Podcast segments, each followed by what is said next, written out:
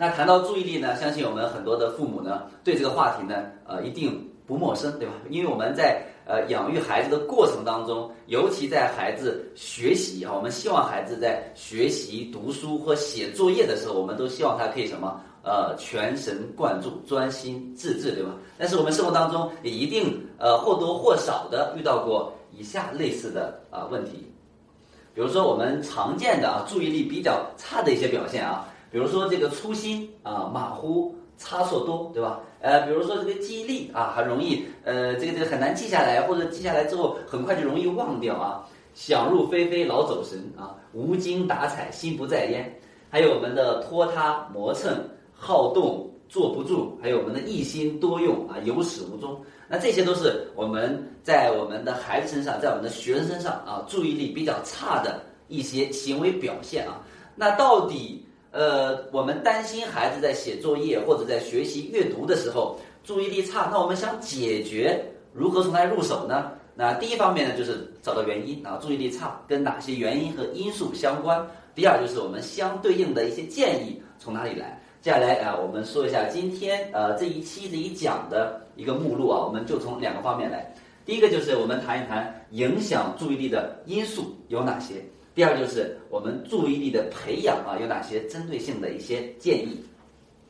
好，那我们第一部分影响注意力的因素。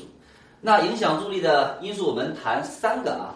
第一个是生理因素，我们说我们这个生理的很多的呃大脑的很多脑区跟注意力也相关，也也相关，对吧？呃，还有这个心理的因素，就到什么样的心理的状态或心理的感受会影响孩子的注意力啊？第三个就是我们的环境因素，对吧？环境就是那什么样的环境容易让我们的孩子呢？哎，注意力会好一些。那什么样的环境呢？容易去分散啊，或把我们的孩子注意力去怎么样去带跑偏了。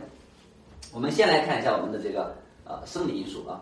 首先，孩子的神经系统呢还在逐步的发育中，啊，注意力不集中是所有孩子的共性啊。年龄越小呢。越难控制注意，对吧？我们说注意跟很多脑区有关系啊，它比如说跟我们呃最早发育的，比如说我们的一些听觉呀、视觉呀，对吧？等等啊，然后呢，随着孩子长大，对吧？也随着我们呃最后脑区的，比如说额叶的发展，它都是跟我们的注意力。自控力有相关的啊，所以孩子越小，他注意力可能会相对差一些。那孩子呢，越大的，注意力在我们的这个生理认知发展上会相对会较好。但是我们还是需要一些小方法啊，提升我们孩子的注意力。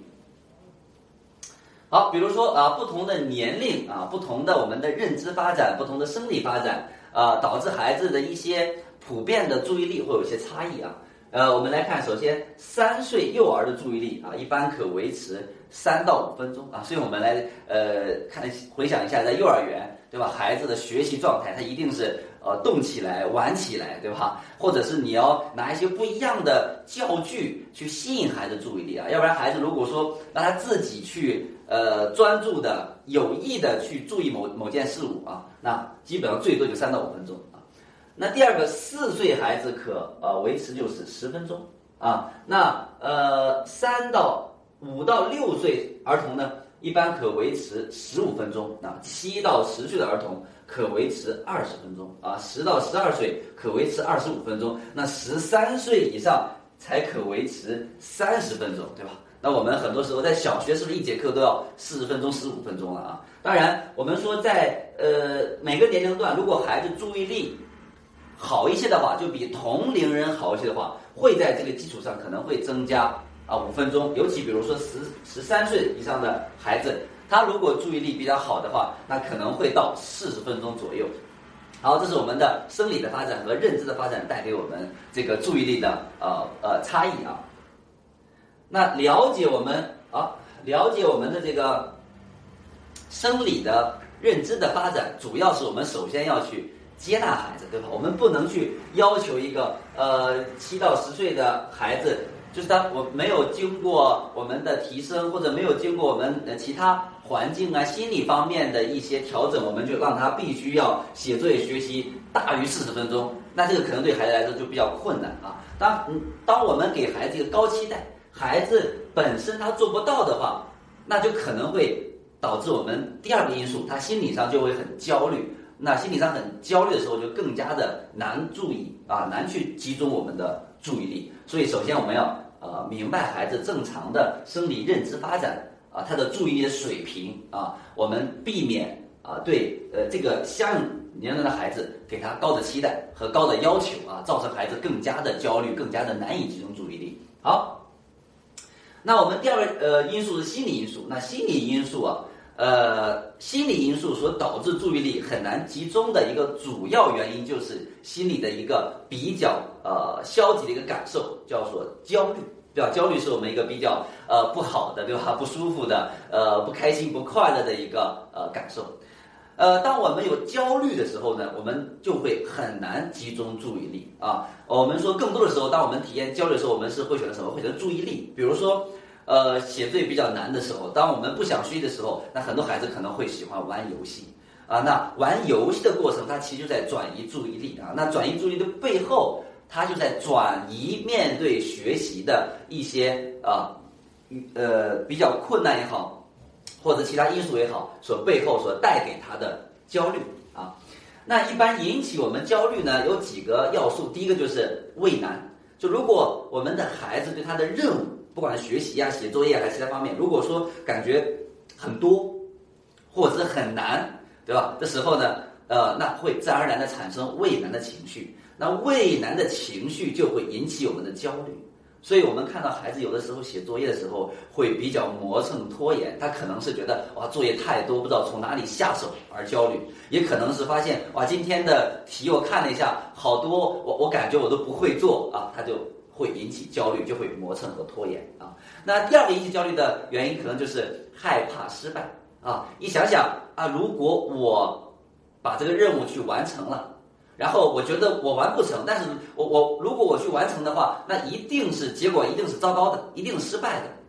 那当我结果糟糕失败的时候呢，我可能会去面临的是被指责、被批评，对吧？啊，被严厉的去对待。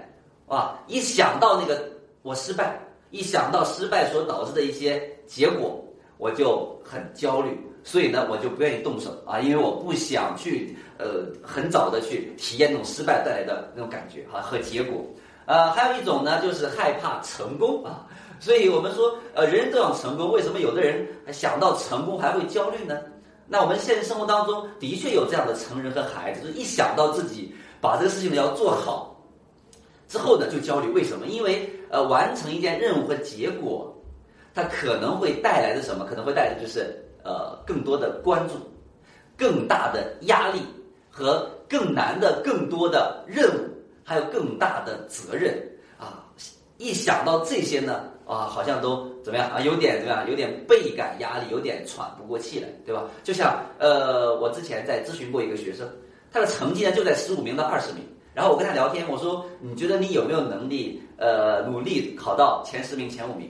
说：“曹老师，我只要学习，我再努点力，我考到前五名没有关系啊，没有问题啊。”我说：“那你为什么不努力考进前五名呢？”孩子说：“啊，我觉得我现在挺好。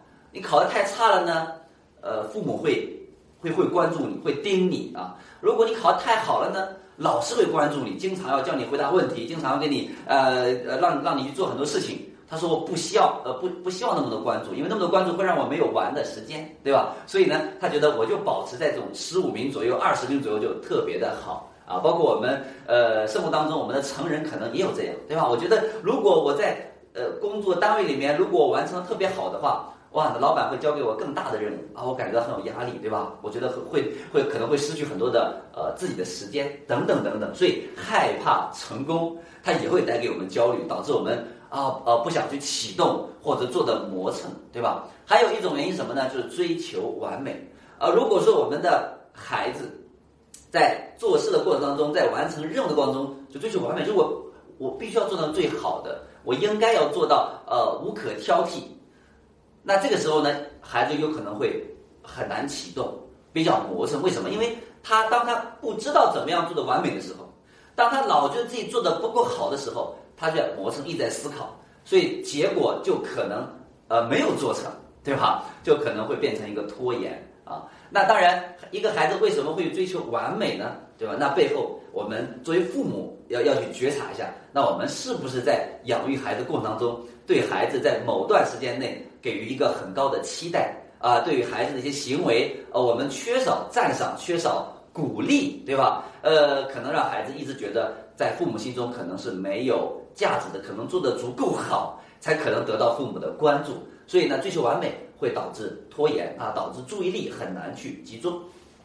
那还有个因素引起焦虑，就是呃厌恶任务啊，就是如果孩子做一件他不喜欢的事情，啊，然后呢好像还不得不做的事情，那他可能就怎么样，就很焦虑，然后呢就会拖延磨蹭，对吧？比如说在写作业的时候，如果孩子呃，比如说写作业，呃，如果还知道，比如说我如果作业写完了，呃，我就我就还我的爸爸妈妈会给我布置更多的作业。对吧？或者会让我去做其他的事情，那他就怎么样？哎，焦虑，所以我就磨蹭一点，磨蹭到那个快休息的时候再写完。所以这里面可能就呃，既包含了呃厌恶我完成之后你给我布置那个任务，对吧？那可能也包含这种害怕成功，我写完之后还要给我更大的任务、更多的作业啊，等等等等。所以那前面这些原因都会引起焦虑，那焦虑就会引起啊我们这种。拖延、注意力不集中、磨蹭、拖拉等等，还有粗心。好，这是我们的呃心理的因素。所以，那我们如果去在我们养育孩子的过程当中啊，尽量的，对吧？呃，不要给孩子造成这种呃在完成任务的同时或者前面啊呃很焦虑，那我们就能呃更好的去避免孩子去拖延啊，那也能去帮助孩子更好的呃集中的注意力啊，在他的任务上。好，第三个就是环境因素啊。那环境因素基本上，呃呃，就是过多的刺激物啊，然后呃过分的嘈杂的环境，还有过分的打断孩子。首先，我们说过多的刺激物，呃，那我在经常都会去做一些咨询，有时候给父母咨询，有时候给孩子咨询啊。尤其给孩子咨询的时候，我就特别有意思，因为孩子呃跟跟孩子聊天永远都是真诚真诚的，对吧？就是你愿意。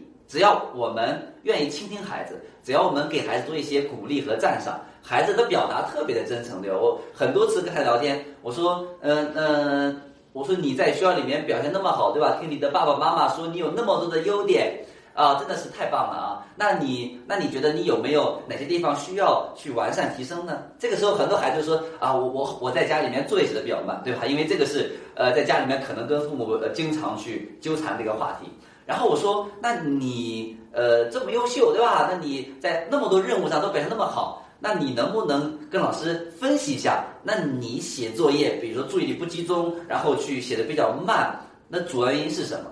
啊，这个时候很多孩子就会提到，对吧？他说，哎，曹老师，我在写作业的时候，呃，写会儿我就要想想吃东西，我就想玩手机，我就要翻课外书。然后我就问他，那你在写作业想到这时候，那基本的零食、课外书或者是手在哪里呢？他说：“哎，就在我的周围，是吧？所以说，当他周围有很多的刺激物的时候，就会分散孩子的注意力啊。我们把这个也称为叫呃我们的这个这个这个这个呃外源性注意，对吧？我们或者叫无意注意，就是就是我通过刺激物把我的注意带跑偏了啊。所以我们说，在孩子学习的时候，一定要让这个刺激物减少，对吧？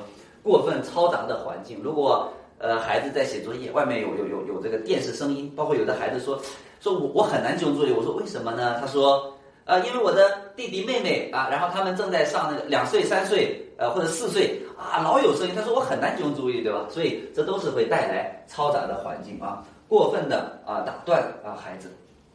呃，比如说写作业的时候就送水啊送水果，那这个还是比较比较这个伪装过的一种打断孩子的方式，对吧？那很多父母直接就是过去，哎写的怎么样啊？就孩子还没有写完，写的怎么样啊？然后这个这个，集中注意力啊，别走神呀，坐直啊，对吧？所以那这种情况，我们说呃会打断孩子，就是当孩子被打断一次的话，他的注意力相当于被分散了一次啊。尤其是呃我们带着一些提醒啊，甚至是恐吓的这种言语和情绪去打断孩子的话，那这不瞬间会引起孩子这种反感啊、对抗啊这种焦虑的感受。啊，那开始就会啊，注意力啊就很难去集中啊，所以这是我们的环境的要素，对吧？还有孩子说，哎，当我看到呃呃，或者是我我虽然没有看到，但是我知道我的爸爸妈妈一定是在外面或者在哪里玩手机的时候，我就心神不宁，对吧？我就我就要想着一会儿要我要去啊，怎么样把手机要过来去玩一玩，对吧？这些都是跟环境有关系啊。那呃，这是我们的有意注意和无意注意啊，这个简单来讲一下，就是这个那这个无意注意呢啊，我们说就是它是一个被动的，呃，不自主的，对吧？就是呃，你写作业的时候突然有有声响啊，突然有什么声音啊，那我可能就不自觉的被注意力被带跑了，对吧？那我们的有意注意呢，就是我们主动的需要意志努力的啊，就是我们外面有很多的小朋友在玩耍，对吧？我通过意志力努力，克服自己想玩的心情。仍将注意力集中在写作业上，对吧？我们呃前面说这个生理的发展的因素，对吧？所以很多孩子小，他的我们说的时间短，就说他有意注意的时间比较短，对吧？他无意注意的就比较容易被被分散注意力。所以孩子越小的时候，可能我们需要就是在玩耍中学习，对吧？或者说我们接下来可以通过我们的环境，对吧？通过我们的这个这个心理因素，让孩子的有意注意可以啊适当的啊增加。好，那第二部分呢，我们来谈一下注意力的培养。因为刚才我们分享过，那注意力比较差的可能会影响的三个因素啊，我们来看一下第二部分。好，那我们五个建议吧：第一，目标适中；第二，陪伴专注；第三，创造环境；第四个，刻意练习；第五个是保证睡眠。我们来分别来看一下啊。第一个就是我们的目标适中啊，任务明确啊。呃，刚才我们讲到，如果目标过高的话，会有什么情绪呢？会有畏难情绪。那畏难情绪就会带来我们焦虑的感受啊，不知道怎么办，不想做，对吧？太难了，然后怎么做，对吧？那如果目标过低呢，也不行，因为目标过低太无聊，就像看电视一样。我们说看电视是一个特别不需要技能的、不需要能力的一件事情，对吧？你坐在那里，然后你觉得你你觉得不会说我看电视会很难理解呀，或者是我怎么样啊？所以一般来说，你看一个人看电视的时候，就容易干什么？呃，容易比如说吃点零食啊，或者容易玩手机啊。所以太目标太简单，对吧？任务太简单，也容易让我们的注意力很难集中。所以目标适中什么意思呢？就是呃，比孩子的能力稍微高一点，但不要高太多。用我们这个呃，我们将说的大白话来讲，就是我们呃这个踮踮脚能够到的。啊，我们这个目标就是目标比较适中的啊。那如果在做题上跟大家可以普及一下啊，比如说很多心理学家做的一个实验，也就是说做题内容有多少道难题和多少道会做的题会让孩子感觉到注意力更集中，感觉到那种有成就感，感觉到那种投入的感觉呢？啊，呃，那这个数字比例是百分之八十七左右。也就是说，如果孩子做一百道题里面，呃，有十三道题左右是比较难的，或者做错了，那那这个对孩子来讲是一种促进，是一种投入啊，他会在这里面感受一种享受这种过程，然后他会有积极的情绪，然后去下次去努力和调整，对吧？所以，如果你做一做一份题百分之百都正确，可能有点难度偏低。那如果你这道题百分之五十以上都错了，那说明这个这个内容会给孩子带来畏难情绪，注意力很难集中，好吧？呃，那我们第二个建议就是陪伴孩子的时候要专注啊。我们说孩子越小呢，他的所有的能力的发展啊，都是通过呃模仿和感知父母跟他在一起的时间和行为来去学习和发展他的能力的。比如说我们陪伴孩子的过程当中，呃，如果我们陪伴孩子比较专注，我们跟孩子一起玩一一个游戏，对吧？专注的去玩五分钟、十分钟、二十分钟、三十分钟，那这就是提升孩子注意力的过程，对吧？或者说我们在陪伴孩子的过程当中，我们去高质量去陪伴，而不是说我们边陪伴我们边玩手机，那孩子就会看到，对吧？就会他就会去习得，就会去模仿啊。那美国印第安纳大学做的专注力研究发现，婴儿的专注时长与陪伴他的成人的专注时长是密切相关的，在与孩子互动的时候。成人专注度高的孩子能专注的时间是其他组的四倍。如果成人的眼神飘渺或者中途看手机啊，那么孩子几乎一秒都专注不起来。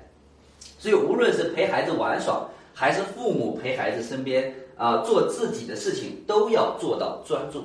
所以，如果你想训练孩子专注力，很简单，那你能不能抽时间陪孩子一起，比如下下棋呀？在一起搭搭积木啊，对吧？你们如果能在比如下棋、搭积木等等这样的活动当中，你们能一能投入十分钟、二十分钟、三十分钟，那这都会提升孩子的这种有意注意的时间啊，注意的时间。所以我们一个高质量的陪伴啊，就是一个注意力专注的陪伴。好，我们第三个建议就是创造适合的学习环境。我们说环境很重要，对吧？呃，如果你身在一个，我们说作为成人来讲，如果你在一个呃嘈杂的环境当中去工作，我相信那你的注意力也很难集中，对吧？呃，那何况是我们的孩子呢，对吧？我们的孩子的无意注意更容易被被分散、被刺激啊。呃，所以我们说周围环境要安静，书桌要整洁，不要摆放太多的杂物。比如说零食啊、玩具啊、手机啊等等，那书桌上最好只有学习用品啊。呃，在孩子学习的过程当中，父母不要打扰孩子。所以我们尤其看到在呃疫情停课不停学，还在家里面学习，我们看到了就是非常普遍的这种上网课难集中注意力的这种啊呃现象发生啊。当然，我们这个时代可能越来越多的可能，我们需要可能要从网络上去学习，对吧？呃，所以那如果说我们要让孩子在网络上学习要比较集中注意力，很简单，环环境很重要。比如说他学习这个房间啊，一定要干净整洁，对吧？不要堆那么多的东西。那他的桌子啊，更要干净整洁，只放他当下学习的内容啊，这样的话更容易集中注意力。第二就是安静啊，一定要有个安静的环境，然后孩子更容易集中注意力，更容易把心静下来。第四就可以练习，就是我们，呃，提升孩子的一些呃有意注意的能力啊，呃，那怎么提升呢？在这里推荐一个，我们说这个这个舒尔特方格哈，经常也是我们一些注意力训练机构会用到的一些小方法啊。那这个方格我们在百度上都可以搜，我们自己也可以去做啊。呃，可以分两个阶段，第一个阶段就是呃，比如说让孩子去找找那个从从一数到二十五，对吧？指着数到二十五，然后看时间，对吧？能不能提升时间，对吧？呃，有的孩子可能数的比较慢一些。能不能通过训练让他数的比较快一些？如果孩子通通过这样的方法能能提升比较快的话，那第二段怎么讲？第二段就是你在旁边干扰他，你在旁边呃用用用用一些嘈杂的环境，然后用用用你你随便说什么样的话，当然不要肢体接触啊，尽量就是用语言去干扰他啊，然后呢让他数，然后通过这样的一个影响状态下，让孩子去不断的提高从一数到二十五的这个时间。那这个时候就更能提升孩子在被干扰的环境下他的有意注意的能力，好吧？呃，那还有一个的话就是番茄钟啊，呃，可以买一个小番茄钟。比如说孩子当下的注意力他只有十分钟，只有十五分钟，那你接下来给孩子规定的小任务就是把番茄钟呃调到呃十五分钟的话调到十七分钟、十八分钟，对吧？告诉孩子，对吧？呃，番茄钟一响就可以休息五到十分钟。然后，当他能呃通过一个星期、两个星期，他能觉得十八分钟他可以自己可以做的话，我们可以调到二十分钟，对吧？可以通过番茄钟。当然，使用方法大家可以去呃在百度上搜一下，也可以去训练，慢慢提升孩子的注意力。那第五个就是保证孩子有充足的睡眠啊！相信我们作为成人来讲，我们都有感同身受。如果你的前一晚上，对吧，睡眠不足，近期睡眠不足。那我们工作的时候，你会发现啊，除了脑袋昏沉之外，我们就很难集中注意力，很难有高效的工作。所以，充足的睡眠才能让我们更加的有精力啊。那在这个生理上，在这个神经科学上，我们就研究发现，就是如果睡眠不足的话，是影响大脑对葡萄糖和能量的吸收的。也就是说，如果你睡眠不足，大脑没有办法去吸收，对吧？这个葡萄糖和能量，那大脑就缺能量。大脑缺能量的时候，我们说很难集中注意力，对吧？就像我们饿的时候，你你你你很难去集中注意力。所以，呃，给予我们孩子充足睡眠啊，建议我们至少得八九个小时，对吧？呃，以上啊。所以，呃，如果呃孩子比如说起床他起不来，那可能呃两个原因，第一个原因就是先考虑充足是否睡眠，前天晚上可以早睡一些，对吧？呃，第二就是考虑一下，呃，你叫孩子起床的时候，对吧？是否带着。不太好的情绪导致孩子有起床气，对吧？导致孩子呃故意不想起床啊。所以充足的睡眠非常重要。所以我们跟孩子一起养成一个好的作息的习惯，呃，包括我们还有一些提升睡眠的一些小方法，大家也可以去呃呃搜一些相关的呃资料啊。总之，充足的睡眠可以提升孩子的注意力，让孩子精神的精神状态很好，大脑更好的吸收葡萄糖，对吧？能量，大脑也会去更好的运作，让我们集中注意力在我们应该做的任务上。